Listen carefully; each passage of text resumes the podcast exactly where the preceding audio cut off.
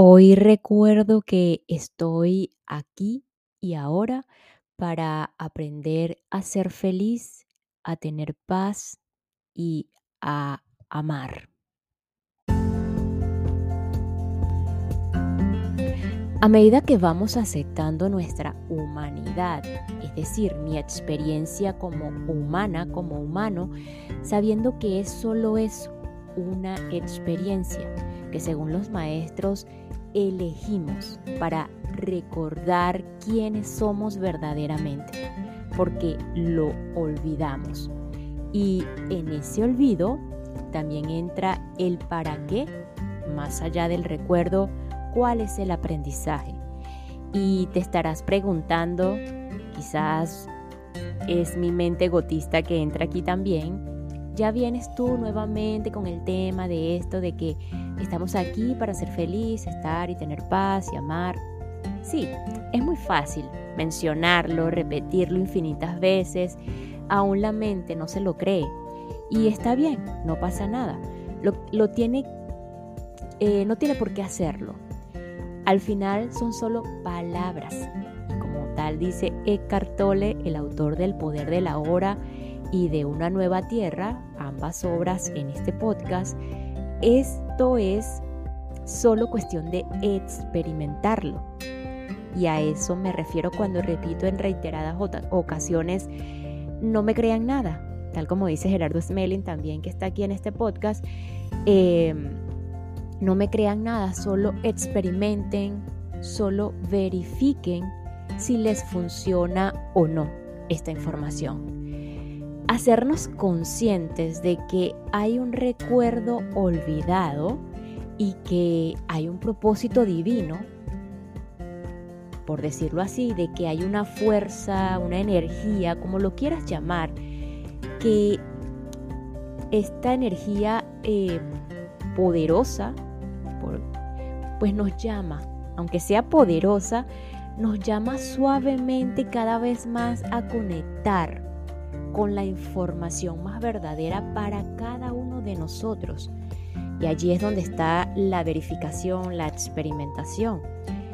Y en un tiempo, en un espacio, en el aquí y el ahora, como habla el Tolle, en donde ya es suficiente, en donde estamos y somos capaces, abundantes, dichosos, plenos, felices, amados estar dispuestos a recordar este espacio intemporal es un gran paso a lo que también llaman los maestros la iluminación, la salvación como la llama Jesús o el final del sufrimiento como lo llamaba Buda. Así que con esta introducción, con esta disposición de recordar así sea un instante en tu día a día de esta vida, de esta humanidad, de esta experiencia humana, conectar con ese breve instante o quizás es mucho, no lo sé, ese espacio intemporal para recordar quiénes somos y para recordar ese propósito divino, esa información de sabiduría y pues eh, comenzar a experimentar esto de otra manera. Y con esta introducción vamos a continuar con el capítulo El ego, el estado actual de la humanidad. Hoy específicamente querer más, la necesidad de poseer más que habla Edgar, la identificación con el cuerpo, cómo lo ve él y finalmente la percepción del cuerpo interior.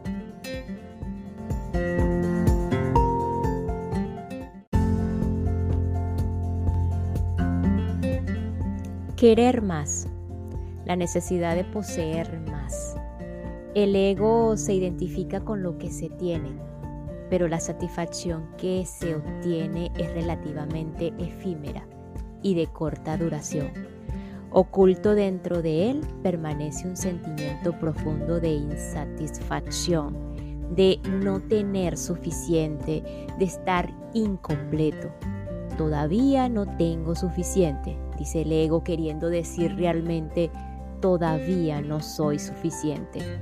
Como hemos visto, tener, el concepto de la propiedad, es una ficción creada por el ego para dotarse a sí mismo de solidez y permanencia y poder sobresalir y ser especial.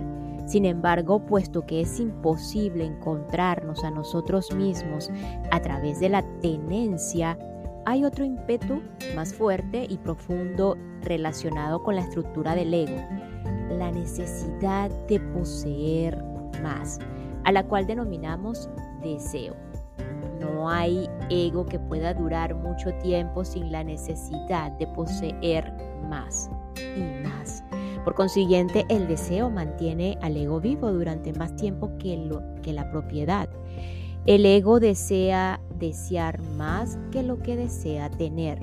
Así, la satisfacción somera de poseer siempre se reemplaza por más deseo. Se trata de la necesidad psicológica de tener más, es decir, más cosas con las cuales identificarse. Es una necesidad adictiva y no es auténtica. En algunos casos, la necesidad psicológica de tener más o la sensación de la carencia tan característica del ego se transfieren a nivel físico, de tal manera que se convierte en un apetito insaciable. Las personas afectadas por la bulimia se obligan a vomitar para continuar comiendo. El hambre está en su mente, no en el cuerpo. Este trastorno de la alimentación se curaría si la víctima, en lugar de identificarse con la mente, pudiera entrar en contacto con su cuerpo y sentir las verdaderas necesidades del mismo en lugar de las falsas necesidades de la mente egotista.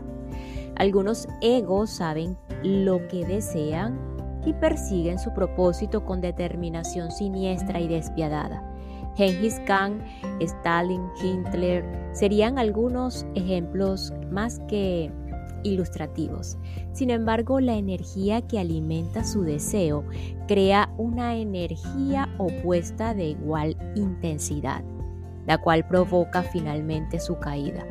Entre tanto, siembran la infelicidad para ellos mismos y los demás, o en el caso de los ejemplos anteriores, crean el infierno en la tierra. La mayoría de los egos sienten deseos contradictorios, desean cosas diferentes a cada momento o quizás no sepan lo que desean, salvo que no desean lo que es el momento presente. Como resultado de ese deseo insatisfecho vienen el desasosiego, la inquietud, el aburrimiento, la ansiedad y la insatisfacción. El deseo es estructural, de manera que no hay contenido que pueda proporcionar una sensación duradera de logro mientras esa estructura mental continúe existiendo. En el ego de los adolescentes, por ejemplo, muchos viven en un estado permanente de negatividad e insatisfacción. Se encuentra con frecuencia ese deseo de algo inespecífico las necesidades físicas de alimento, agua, cobijo, vestido y las comodidades básicas podrían satisfacerse fácilmente para todos los seres humanos del planeta, si no fuera por el desequilibrio generado por la necesidad rapaz y demente de tener más recursos por la codicia del ego. Esta encuentra su expresión colectiva en las estructuras económicas de este mundo, tales como las corporaciones gigantescas, las cuales son entidades egotistas que compiten entre sí por tener más. Su único objetivo cegador es conseguir utilidades.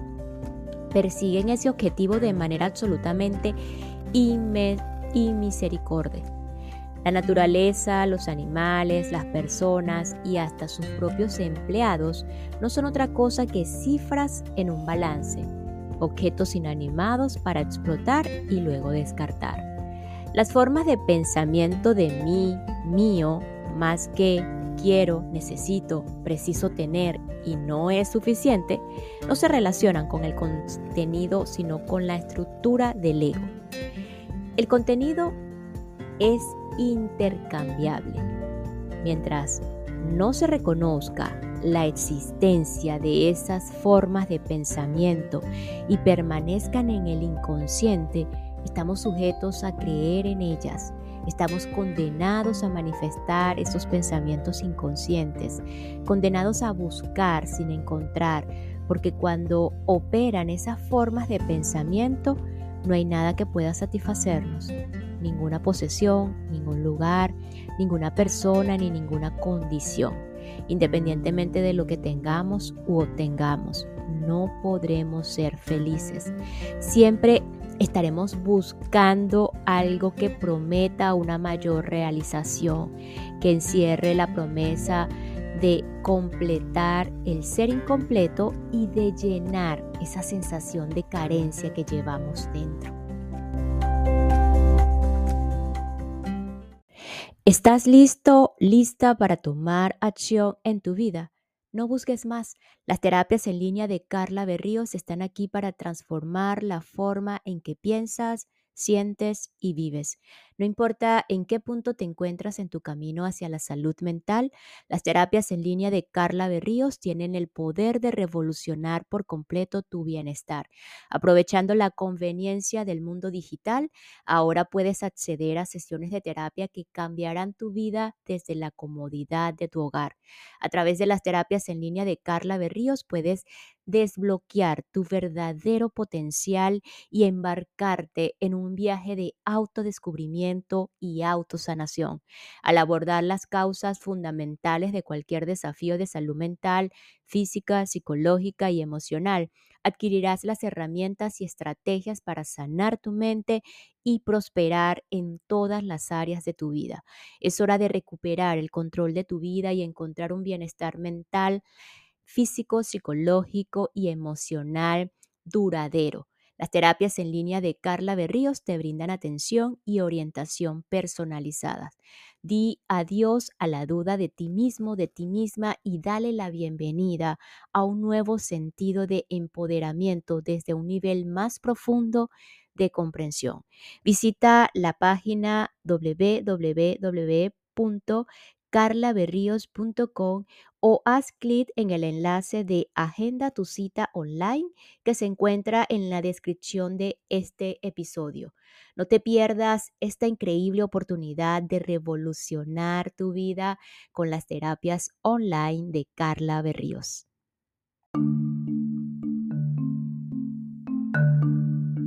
La identificación con el cuerpo. Aparte de la identificación con los objetos, otra forma primordial de identificación es con mi cuerpo. Ante todo, el cuerpo es masculino o femenino. De manera que el sentido de ser hombre o mujer absorbe buena parte del sentido del ser de la mayoría de las personas. El género se convierte en identidad la identificación con el género se promueve desde los primeros años de vida y obliga a asumir un papel y a moldarse a unos patrones condicionados de comportamiento que inciden en todos los aspectos de la vida y no solamente en la sexualidad. Es un papel en el cual quedan atrapadas totalmente muchas personas, generalmente en mayor medida en las sociedades tradicionales que en la cultura occidental, donde la identificación con el género comienza a disminuir ligeramente. En algunas culturas tradicionales, el peor destino para una mujer es ser soltera o infértil, y lo peor para un hombre es carecer de potencia sexual y no poder producir hijos. La realización en la vida es sinónimo de la realización de la identidad de género. En Occidente, la apariencia física del cuerpo contribuye en gran medida a nuestro sentido de lo que creemos ser, su vigor o debilidad, su belleza o fealdad en comparación con los demás. Muchas personas consideran que su valor es proporcional a su vigor físico, su apariencia, su estado físico y su belleza externa. Muchas sienten que valen menos porque consideran que su cuerpo es feo o imperfecto. En algunos casos, la imagen mental o el concepto de mi cuerpo es una distorsión completa de la realidad. Una mujer joven sintiendo sintiéndose pasada de peso, puede matarse de hambre cuando en realidad es delgada. Ha llegado a un punto en que ya no puede ver su cuerpo. Lo único que ve, entre comillas, es el concepto mental de su cuerpo, el cual le dice soy gorda o engordaré. En la raíz de esta condición está la identificación con la mente. Ahora que las personas se identifican más con su mente, intensificando la, disfunción egotista, ha habido un aumento considerable en la incidencia de la anorexia. La víctima podría comenzar a sanar si pudiera mirar su cuerpo sin la interferencia de sus juicios mentales o si pudiera al menos reconocer esos juicios por los que son en lugar de creer en ellos o mejor aún si pudiera sentir su cuerpo desde adentro. Quienes se identifican con su físico, su vigor o sus habilidades sufren cuando esos atributos comienzan a desaparecer, lo cual es inevitable por supuesto. Como su misma identidad se apoyaba en ellos, se ven abocados a la destrucción. Las personas, bien sea bellas o feas, derivan del cuerpo buena parte de su identidad, sea esta positiva o negativa. Dicho más exactamente, derivan de su identidad del pensamiento del yo, que asignan erróneamente a la imagen o al concepto de su cuerpo, el cual no es más que una forma física que comparte la suerte de todas las formas, la transitoriedad y finalmente el deterioro. Equiparar con el yo, entre comillas, al cuerpo físico percibido por los sentidos, el cual está destinado a envejecer, marchitarse y morir, siempre genera un sufrimiento tarde o temprano. Abstenerse de identificarse con el cuerpo no implica descuidarlo, despreciarlo o dejar de interesarse por él. Si es fuerte, bello y vigoroso, podemos disfrutar y apreciar esos atributos mientras duren. También podemos mejorar la condición del cuerpo mediante el ejercicio y una buena alimentación. Cuando no equiparamos el cuerpo con la esencia de lo que somos, cuando la belleza desaparece, el vigor disminuye o no podemos valernos por nosotros mismos, nuestro sentido de valía o de identidad no sufre de ninguna manera. En realidad, cuando el cuerpo comienza a debilitarse, la luz de la conciencia puede brillar más fácilmente a través del desvanecimiento de la forma. No son solamente las personas que poseen cuerpos hermosos o casi, casi perfectos quienes tienen mayor probabilidad de equipararlo con su ser, podemos identificarnos fácilmente también con un cuerpo problemático, entre comillas, y convertir la imperfección, la enfermedad o la invalidez en nuestra propia identidad. Entonces comenzamos a proyectarnos como víctimas de tal o cual enfermedad o invalidez crónica. Nos rodeamos de la atención de los médicos y de otras personas que confirman constantemente nuestra identidad conceptual de víctimas o pacientes. Entonces nos aferramos inconscientemente a la enfermedad porque se ha convertido en el aspecto más importante de la noción del ser. Se ha convertido en otra forma mental con la cual se puede identificar el ego. Cuando el ego encuentra una identidad, no se desprende de ella. Es sorprendente, pero no infrecuente, que al buscar una identidad más fuerte, el ego opte por crear enfermedades a fin de fortalecerse a través de ellas.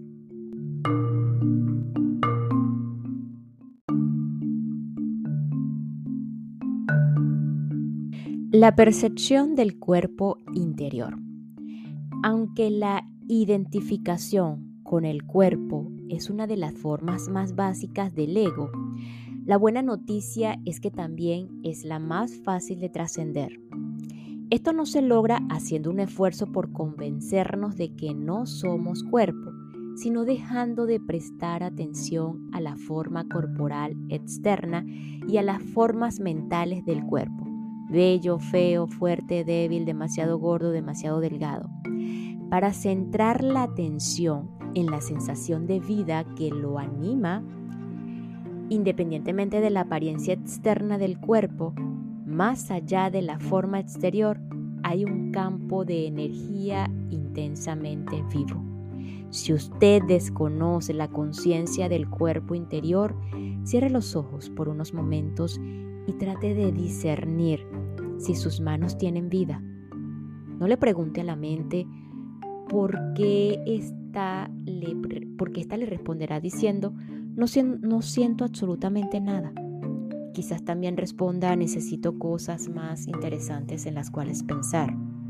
Entonces, en lugar de preguntarle a su mente, vaya directamente a las manos. Con esto quiero decir que tome conciencia de la sensación sutil de vida que ella se encierra. Está ahí. Lo único que debe hacer es fijar su atención para notarla. Al principio podrá sentir un leve cosquilleo y después una sensación de energía o de vida. Si mantiene su atención en las manos durante un rato, esa sensación de vida se intensificará. Algunas personas ni siquiera necesitan cerrar los ojos puesto que logran sentir sus manos interiores mientras leen o en este caso escuchan estas frases. Después lleve su atención a los pies y fije en ellos su atención durante uno o dos minutos. Comienza a sentir las manos y los pies al mismo tiempo. Después incorpore otras partes del cuerpo, piernas, brazos, abdomen, tórax, etc. Hasta tener conciencia de su cuerpo interior como una sensación global de vida. Lo que denomino el cuerpo interior no es realmente cuerpo, sino energía vital. El puente entre la forma y lo informe. Desarrolle el hábito de sentir el cuerpo interior con la mayor frecuencia posible. Al cabo de un tiempo ya no tendrá que cerrar los ojos para sentirlo. Por ejemplo, Trate de sentir el cuerpo interior cuando esté en compañía de alguien. Es casi como una paradoja. Al estar en contacto con el cuerpo interior, deja uno de identificarse con el cuerpo y con la mente. Quiere decir que ya no nos identificamos con la forma, sino que nos apartamos de esa identificación hacia lo informe, al cual podemos también denominar el ser es nuestra identidad esencial. Tomando conciencia del cuerpo, no solamente nos anclamos en el momento presente, sino que abrimos una puerta para escapar de la cárcel del ego. También fortalecemos nuestro sistema inmunitario y la capacidad del cuerpo de sanarse a sí mismo.